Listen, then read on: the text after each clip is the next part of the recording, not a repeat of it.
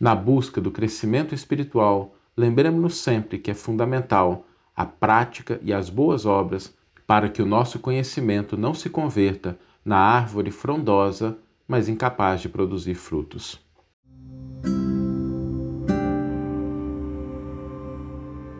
Você está ouvindo o podcast O Evangelho por Emmanuel, um podcast dedicado à interpretação e ao estudo da Boa Nova de Jesus através da contribuição do benfeitor Emmanuel.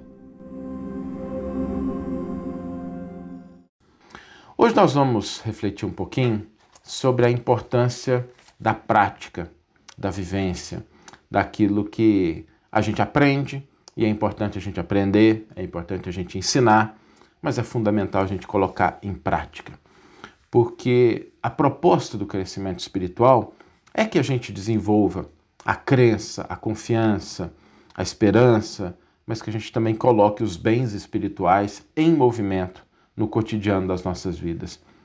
Que a gente tenha a fé, né, que a gente tenha aquela confiança de que Deus está é, cuidando de nós, mas que a gente também testemunhe essa fé, a gente apresente essa fé. O Chico tinha uma frase muito bonita que eu sempre me lembro dela, que ele dizia assim: Eu espero que as pessoas leiam no meu comportamento o Evangelho de Jesus.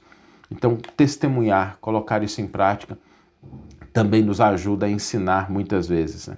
Porque a iluminação espiritual, e esse é o propósito para o qual todos nós estamos na Terra, não nos equivoquemos, né? a gente reencarna para poder crescer espiritualmente, para poder se desenvolver, para poder voltar para a pátria espiritual melhor do que quando aqui chegamos.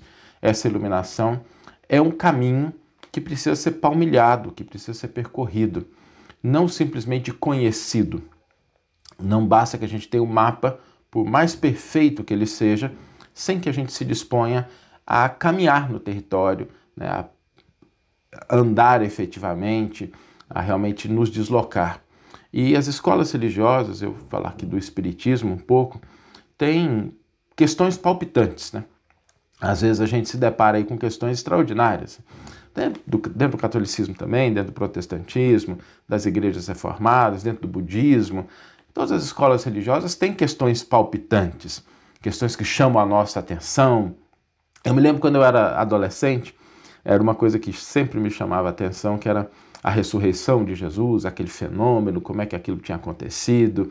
Eu era bem jovem, lia vários livros sobre isso, era um tema que ocupava na minha mente durante aí uns dois, três anos ali, entre os 13 e os 15 anos.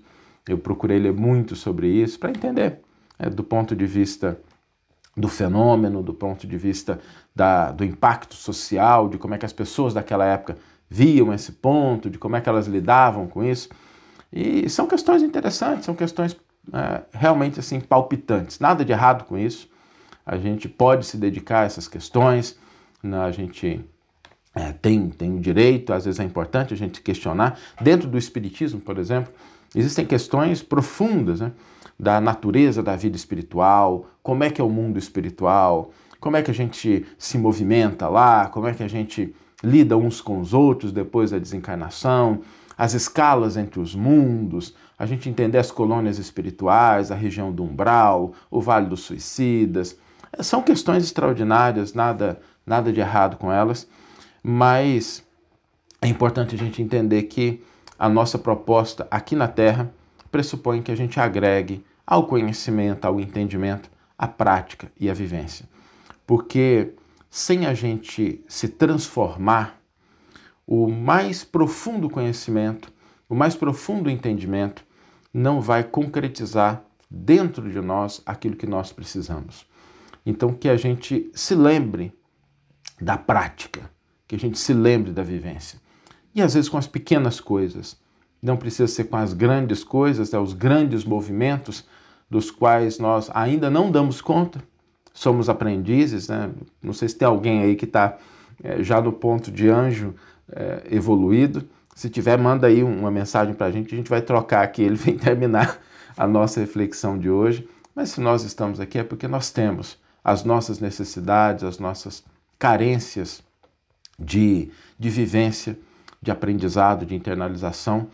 E é, é na ação, no cotidiano, nas pequenas coisas que a gente vai encontrar o caminho para que a gente consolide portas adentro as conquistas espirituais. E cuidando das pequenas responsabilidades do dia a dia. Não precisam ser grandes coisas. Às vezes, um, uma responsabilidade com um parente, com um cônjuge, com um filho, com um pai, com uma mãe, uma responsabilidade com a sociedade, no trabalho, no ambiente social, a gente lembrar realmente de trazer para a prática essa aquilo que a gente aprende. A natureza, o Emmanuel gosta sempre, e eu acho isso muito bonito no Emmanuel, o Emmanuel nos convida a ler o livro da vida, a ler a boa nova, no exemplo da natureza, e a natureza às vezes nos dá exemplos notáveis disso, porque existem árvores frondosas que não produzem frutos, que são bonitas de se ver, mas não são úteis do ponto de vista de alimentar, de saciar a fome. Ah, existem nuvens né, que são. Vocês já viram aquelas nuvens que às vezes está um dia de muito calor e começa aquela nuvem né, a se formar, uma nuvem mais densa, um pouco mais escura, a gente fala assim, graças a Deus, né? Vai chover um pouquinho e aí a gente fica só na expectativa, porque a chuva, a nuvem só aparece, mas não chove, né? Assim também, quando a gente conhece muito, mas a gente se acostuma só à dedicação das questões intelectuais, das questões cognitivas, nada de errado com elas, reafirmando novamente, mas se a gente não colocar isso em prática, se a gente não vivenciar, se a gente não transformar isso numa boa ação, a gente pode cair no risco de achar que as conquistas espirituais, que a nossa tarefa, que ela se restringe a esse aspecto. E isso não é verdade. Né? Às vezes a gente se demora indefinidamente no aprender, no questionar, no criticar, e a gente não avança na direção da prática, avança na proposta do agir, de nos transformar um pouquinho através das ações, de colocar na nossa vida ações concretas que exemplifiquem, que testemunhem aquilo que a gente já aprendeu. Vamos ler agora a íntegra do versículo e do comentário que inspiraram a nossa reflexão de hoje. O versículo está na carta de Paulo a, a Tito, capítulo 3, versículo 14. A carta a Tito é uma carta muito interessante. A gente já teve a oportunidade de tratar sobre essa carta naquela sequência de 40 lives que a gente fez sobre os textos do Novo Testamento. E eu gosto muito da carta a Tito porque Tito era um pregador, Tito era uma pessoa que tinha a responsabilidade da fala e Paulo vai orientar essa pessoa.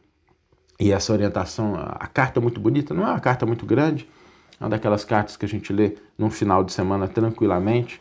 Ela é bem curtinha, mas ela é muito profunda, porque é Paulo, o grande pregador, falando para Tito, que também tinha a responsabilidade da fala do ensino. Paulo vai dizer o seguinte: todos os da nossa gente precisam aprender a praticar belas obras, de sorte que se tornem aptos a atender às necessidades urgentes e assim não fiquem infrutíferos. E é interessante como Paulo endereça essa questão, porque às vezes nós temos pessoas que são realmente sábias, que conhecem muito, que já leram muito, mas que no campo da, da boa ação, no campo da fraternidade, no campo da amorosidade, ainda são árvores que prometem frutos que ainda não conseguem ofertar. E Emmanuel vai destacar esse aspecto aqui de uma maneira muito bonita no comentário intitulado Apliquemo-nos. É preciso crer na bondade, todavia é indispensável movimentarmos-nos com ela no serviço de elevação. É necessário guardar a fé. Contudo, se não a testemunhamos no trabalho de cada dia, permaneceremos na velha superfície do palavrório. Claro que todos devemos aprender o caminho da iluminação. Entretanto, se nos não dispomos a palmilhá-lo, não passaremos da atitude verbalista. Há no Espiritismo cristão palpitantes problemas para os discípulos de todas as situações. É muito importante o conhecimento do bem, mas que não esqueçamos as boas obras.